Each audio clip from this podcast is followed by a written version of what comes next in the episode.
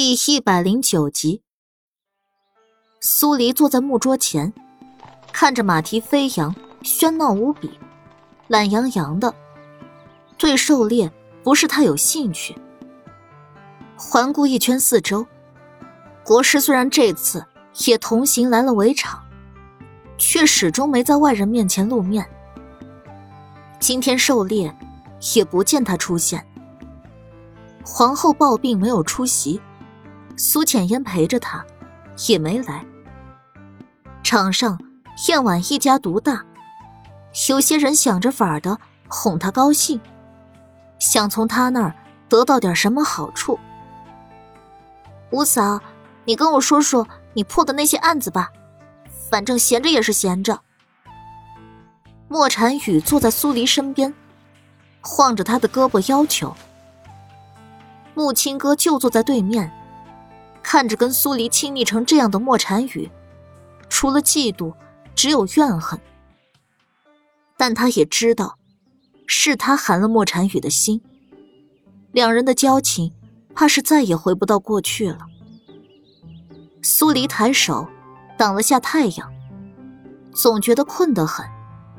从穿越过来到现在，他还没这么乏懒过。大概是今天的太阳太烈了。照的人直犯困。以后再跟你说，我想趴一会儿。那五嫂，你热不热？我给你扇扇风。你这丫头，何时对母妃这样上心过？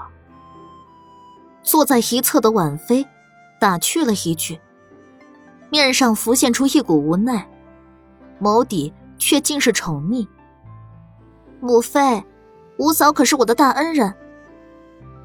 是是是，生育之恩就不重要了。我可没说不重要。母妃多大年纪了，要与五嫂争风吃醋吗？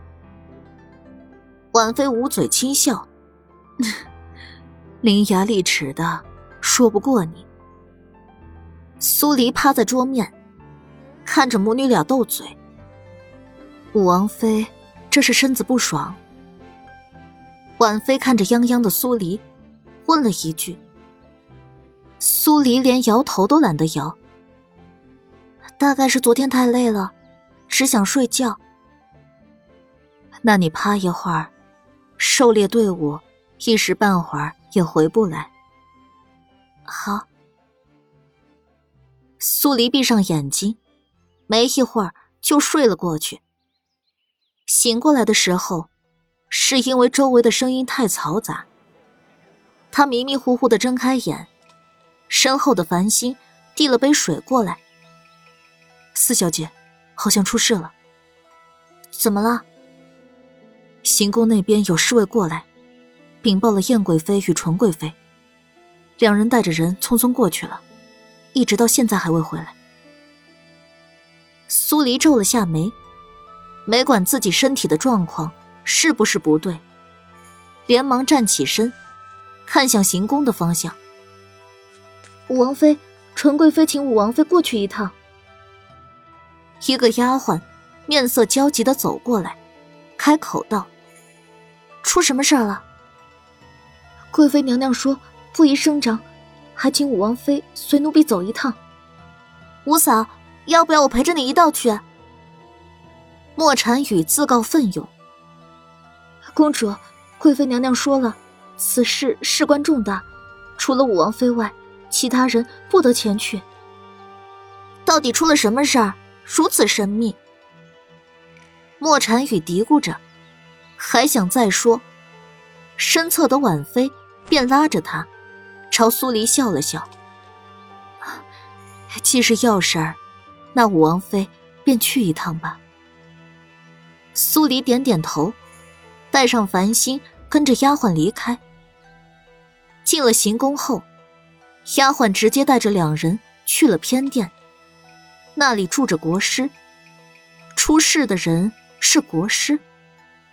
还没待苏黎想太多，一股浓重的血腥味就扑鼻而来。丫鬟领着他走进一个房间，里面的檀香味虽然浓重，却盖不住血腥味跟着国师同来的几个弟子，纷纷倒在血泊里。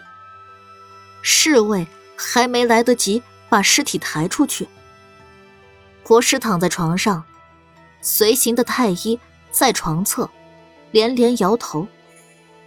燕贵妃与纯贵妃带着各自的人，站在偏远的地方，避讳着男女有别。见到苏黎出现，纯贵妃脸色难看的迎过去，因为事情发生的太突然，她受惊过重。呼吸有些急促，国师遇刺了，出血不止，太医也没法子。本宫做主就请你过来，你可一定要保住国师啊！苏黎皱了下眉，没作声，而是错开纯贵妃，走向国师的床榻。围在那儿的太医让出一个空位，为首那人道：“伤了血脉。”药粉一敷上去，立刻便会被血水冲散。再这样失血下去，国师大人的命……繁星，苏黎唤了一声。繁星去将烛台取了过来。苏黎拿出针包，摆放在一侧。我行针的时候，不喜欢太多人看着，可以留两人在里面。说完，也不管在场人的面色怎么变化。直接撕开国师的衣服，检查他身上的伤口。像太医说的那样，国师伤在心脏旁边的大动脉，被人一刀刺穿，情况十分危急。检查完伤况，他看了眼紧闭着双眼、陷入昏迷的国师，他额上的那朵血莲，仿佛也跟着他失去了颜色。最后，店里的几人商议后，只留下了为首的太医，以及纯贵妃。苏黎示意了繁星一眼，繁星了然，拿了一侧的纱布，开始收集从国师伤处溢出来的血。苏黎动手施针，伤成这样，普通的止血针法不管用，他得铤而走险。用玉针术里最高级的凝血针术，这种针术他还没练过。眼下这种情况，救人要紧，他也管不了太多了。长针刺入各个穴位，苏黎开始利用指腹的力量，捻动针头，让长针颤动起来。随着最后一根颤针完成，国师伤口处的出血量。开始减小，直到止住。苏黎舒了口气，小心把针拔出。另一边，繁星也把沾了国师血的纱布收拢，不动声色的放进袖袍。纯贵妃见苏黎收了针，示意了太医一眼。那太医上前查看国师的伤势，脸色几经变化，最后才禀道。武王妃果然医术高明，国师大人伤处的血止住了。纯贵妃眸底闪过抹阴霾，还没开口，一名侍卫便跑了进来禀道：“贵妃娘娘，皇上已经在赶回来了。”啊，那便好。纯贵妃看向苏黎：“你救了国师大人，稍后本宫会向皇上禀明此事。”少不了你的赏赐。听到“赏赐”两个字，苏黎眼睛里全是黄闪闪的金子。武王妃，你可以离开了。苏黎虽然觉得疑惑，但还是点点头，带着繁星离开。来围场之前，他就想了各种办法，要得到国师的血。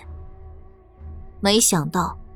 国师会被人刺杀，他的血，他得来全不费功夫。两人离开偏殿，在外面跟燕婉碰上。燕婉身侧站着不少宫女太监，还有几个负责守护行宫安全的侍卫。其中一个侍卫的手中拿着个托盘，托盘里放着沾血的匕首，以及一些奇奇怪怪的东西。看样子，应该是他们收集下来的，属于行凶者留下的物证。只是，那柄短笔看起来似乎有点眼熟。苏黎停下脚步，眯了眯眼。他回想了一遍跟短笔有关的画面，恍然想起，那是莫连锦的东西呀。燕婉似笑非笑的走进苏黎，感觉如何？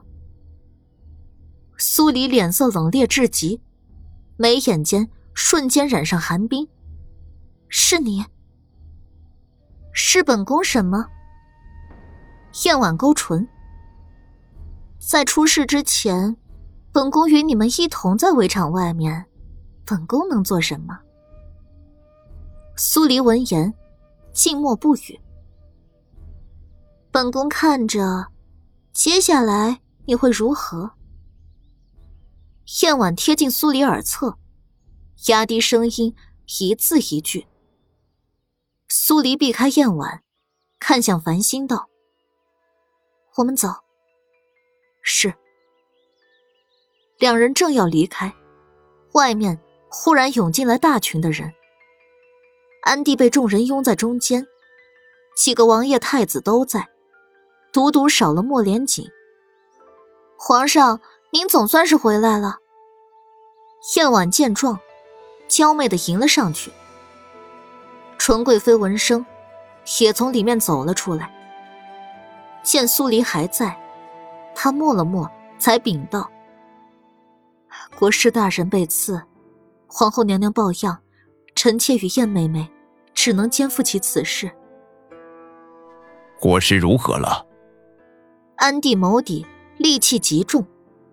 好在有武王妃在，止了血，太医正在好生照料，说是不会有性命之忧。谁做的？安帝目光锋利。眉心紧皱。皇上，这是那刺客留下的，还请皇上过目。燕婉示意侍卫将托盘送上前。安帝一眼就看到了那柄短刃。这匕首是老五的，他人呢？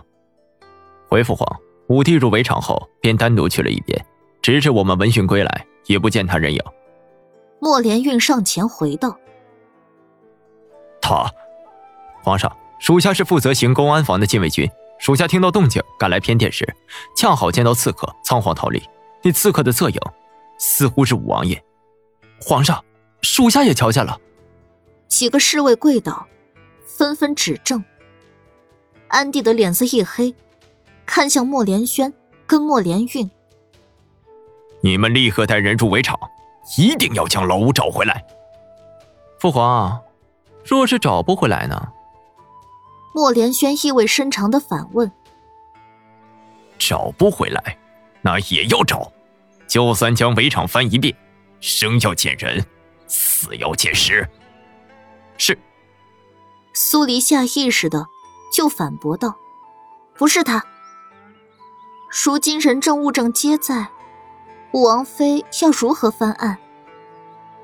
燕婉微在安帝身侧。唇角带笑的看着苏黎。再且，国师大人还活着，他醒后自会告诉所有人，试图刺杀他的人会是谁。苏黎全身的神经蓦地绷紧，不由自主的握着掌心。他不断的告诉自己，要镇定，莫连锦不会有事儿。可是。莫连锦随身带着的短刃，在案发现场。